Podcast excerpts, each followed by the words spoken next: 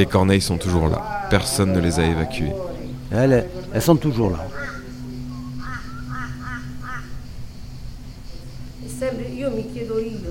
Je me demande toujours comment serait ma vie si elle n'avait pas été interrompue par ces glissements de terrain. Quelque chose s'est cassé et il n'y a plus rien à faire. Nous ne pouvons pas exprimer notre douleur. Je n'ai que de bons souvenirs. Moi, j'ai des mauvais souvenirs maintenant, en le voyant comme ça.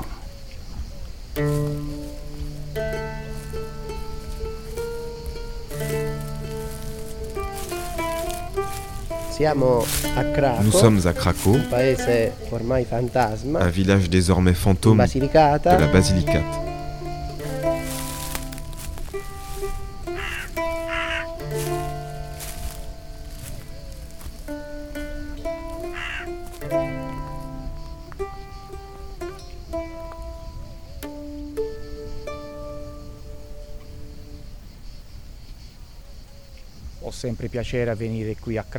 J'ai toujours beaucoup de plaisir à venir ici, à Craco, parce que Craco est vraiment un endroit unique. Non seulement pour ses paysages, comme vous pouvez le voir, mais aussi pour sa géologie. Je m'appelle Giuseppe Locoratolo, je suis géologue.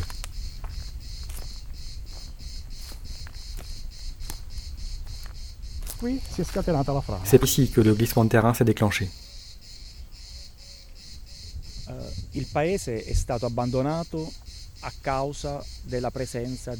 Le village a été abandonné à cause des glissements de terrain. Les glissements de terrain ont été très importants en termes de volume. Pratiquement tout le village est concerné par ces glissements, mais surtout le versant sud-occidental c'est-à-dire le versant sur lequel le village s'est agrandi, sur la partie la plus récente. Le centre historique, comme nous le voyons ici, au premier plan, est resté totalement intact. Il n'a absolument pas subi les glissements de terrain contrairement au reste du village, qui évidemment nous ne voyons plus. Il s'est complètement écroulé, il a entièrement disparu.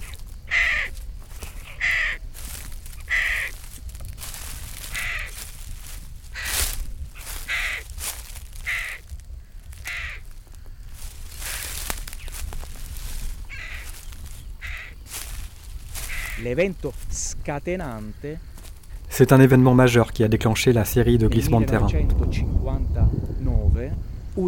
En novembre 1959, une pluie très importante s'est abattue sur le village. Il a plu 400 mm d'eau en seulement 4 jours dans une zone parmi les plus arides du monde. Et ici, il pleut en moyenne 450 mm d'eau par an.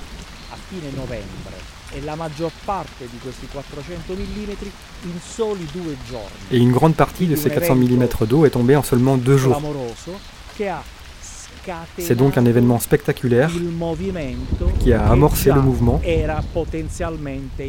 qui était déjà potentiellement en cours.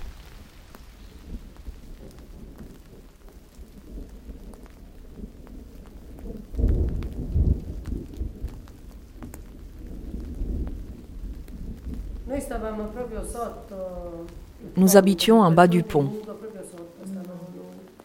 C'était la dernière partie du village à s'écrouler. La première partie qui s'est écroulée se trouvait sur la partie basse, au bord de la route. Les maisons sont encore intactes dans la partie haute, où se situe la Mourge. Elles sont intactes. Nous avions été obligés de partir parce qu'ils venaient tous les jours pour nous inciter à partir. Ils ont d'abord installé des logements de fortune en bois du côté de l'église. Les premiers habitants à être secourus ont été mis là-bas. Ils ont construit ensuite ces maisons. Ici, où on se trouve. Nous sommes arrivés en 1972. Je m'appelle Anna Didio. Moi, je m'appelle Nicolas Crapulli. Je suis né à Craco en 1954. Je suis né à Craco en 1962.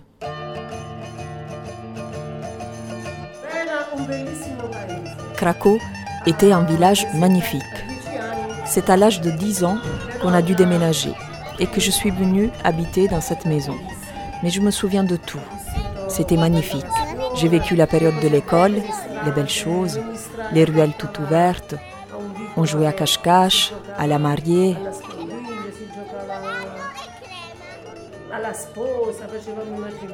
Nous organisions des mariages.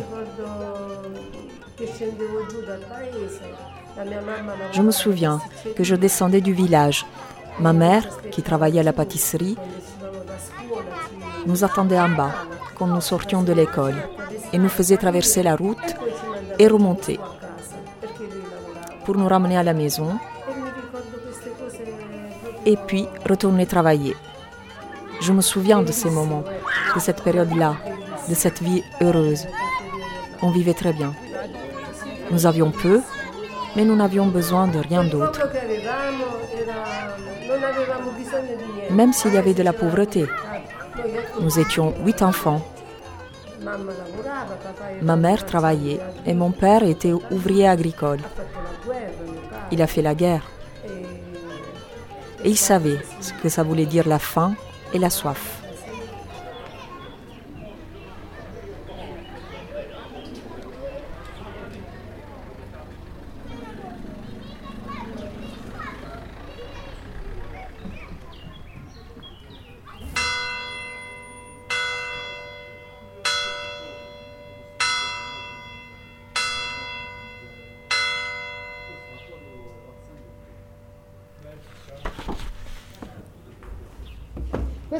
Ça, c'est la photo de la place principale. Là, on voit le tabac. C'est ma tante qui le tenait. Sur celle-là, on voit une épicerie qui vendait des fruits. Ici, il y avait la pharmacie. Là, le cinéma. Et d'ici, on montait là-haut. Et sur cet escalier le soir, tu veux savoir ce qu'on faisait? On se retrouvait. Et le plus âgé d'entre nous réunissait les plus petits, de 7, 8, 10 ans. On se mettait tous là le soir, et l'aîné racontait les histoires du village. Nous étions tous assis sur cet escalier-là, tranquilles.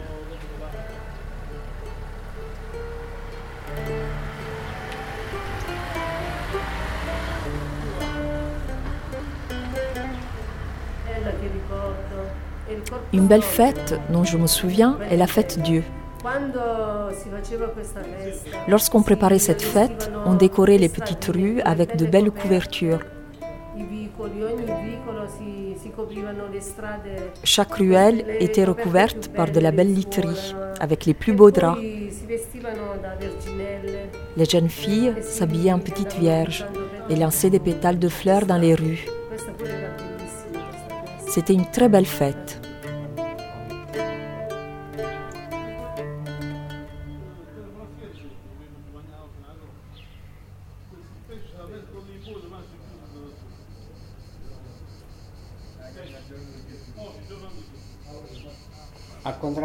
Contrairement à toi, moi, j'ai une vie plus tourmentée au village. Nous étions dix enfants. Et pour dix enfants à l'époque, il n'y avait rien. Mes parents m'ont donc envoyé travailler à 8 ans, 8 ans et demi, dans les collines, comme berger. De mes 8 ans et demi jusqu'à mes 13 ans, j'ai travaillé comme petit berger. Le matin, j'allais à l'école. Et l'après-midi, j'allais faire paître les brebis.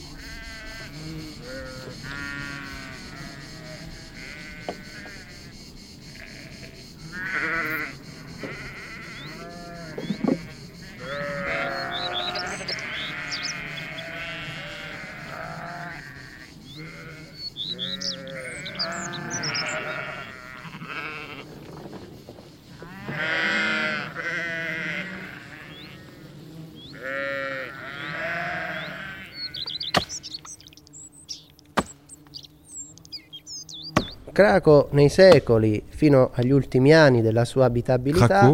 a toujours été un village agricole. Eh, La production importante de blé a fait prospérer le village.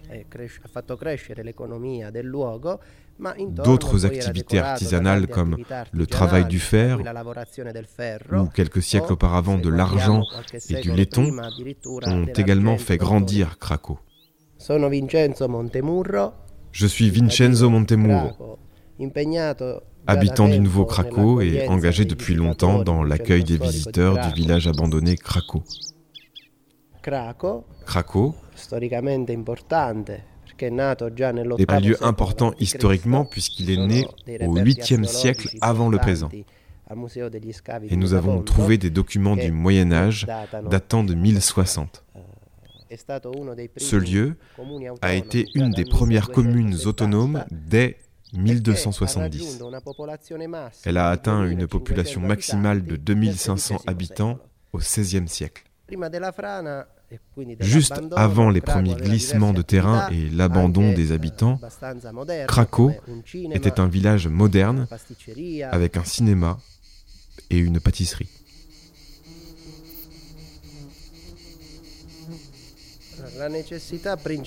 L'installation des premiers habitants sur cette colline d'environ 400 mètres d'altitude s'explique principalement par sa localisation stratégique, idéale pour observer et se défendre des ennemis. Il y a également le fait de pouvoir s'éloigner des moustiques qui prospèrent dans les zones marécageuses de la vallée et qui sont souvent porteuses de la maladie de la malaria, qui était une maladie mortelle jusqu'au siècle dernier.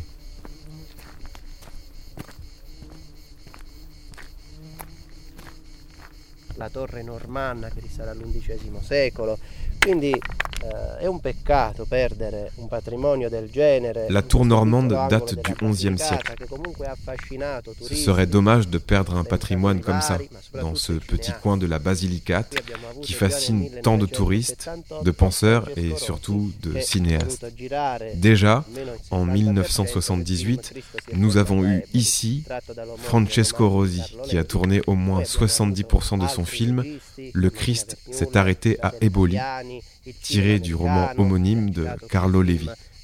Puis, nous avons eu d'autres réalisateurs comme Lina Wernmüller, les frères Taviani et le cinéma américain qui a tourné des films bibliques ici. Nous avons eu King David en 1984, mais celui qui a fait le plus connaître notre territoire a été sans aucun doute La Passion du Christ de Mel Gibson. Il a choisi Krakow comme symbole de la désolation humaine, notamment en tournant la scène de la pendaison de Judas, qui est certainement la scène la moins sanglante du film. Il voulait tourner les scènes d'affliction à Krakow, au milieu des Kalanki, dans un paysage très proche de Jérusalem, en tout cas dans l'imaginaire de Gibson. Il y a eu ensuite un film italien, Basilicata Coast to Coast. Rocco Papaleo, un acteur comique italien, a eu l'idée de faire voyager une caravane de musiciens à travers la Basilicate d'une côte à l'autre. En passant par Craco, il est dit que le village n'aurait pas supporté la modernité et qu'il l'aurait probablement refusé. Cristo si è fermato a Eboli. La macchina che tengo solo io, l'ha già cantato con i dollari che ha guadagnato l'America, eh, l'America. Invece tutto quello che riesco a fare sono due viaggi a settimana per accompagnare o podestà alla prefettura di Matera. E il nostro servizio postale, l'avete vista da che è fatto? Bonucciuzzo! Ah, perciò ci sa poco a salare! non c'era da venire, non c'era da venire, non c'era da venire e sono venuto. Sorriso spirituale, sorriso spirituale, sorriso spirituale, mi hanno chiamato. E avevo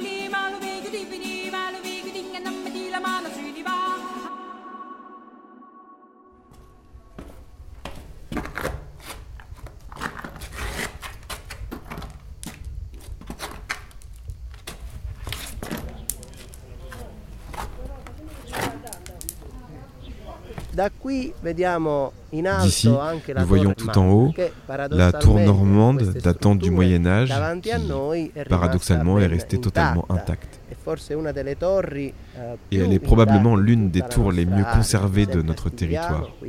Par exemple, à Stigliano, près d'ici, la tour normande n'est plus là, elle s'est effondrée.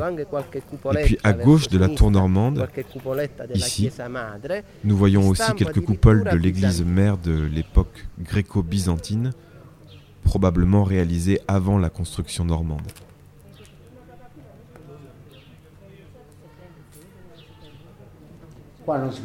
Avant ici, ça ne s'appelait pas Craco, mais Mont d'Or. Parce qu'il y avait le blé, qui était de l'or. Oui, un champ qui vient d'être labouré. Explique-leur. Craco signifie en latin champ qui vient d'être retourné, labouré. Quelque chose qui a à voir à la précarité du terrain. Une légende raconte que le village s'appelait Mont d'Or avant qu'on lui donne le nom Craco. Et selon la légende, ce nom a été choisi en raison des corbeaux qui tournaient autour du village. Mais il est vrai aussi que ce terme, Gracium, qui remonte à l'année 1060, pourrait être une abréviation de Graculus, qui signifie justement corneille en latin.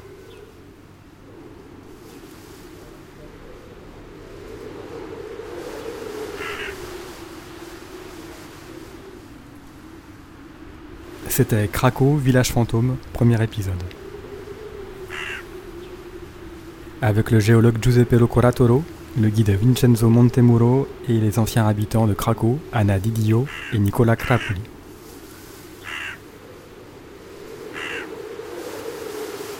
Une réalisation de Carmen Miranda et Aurélien Frances. Production Silence Podcast.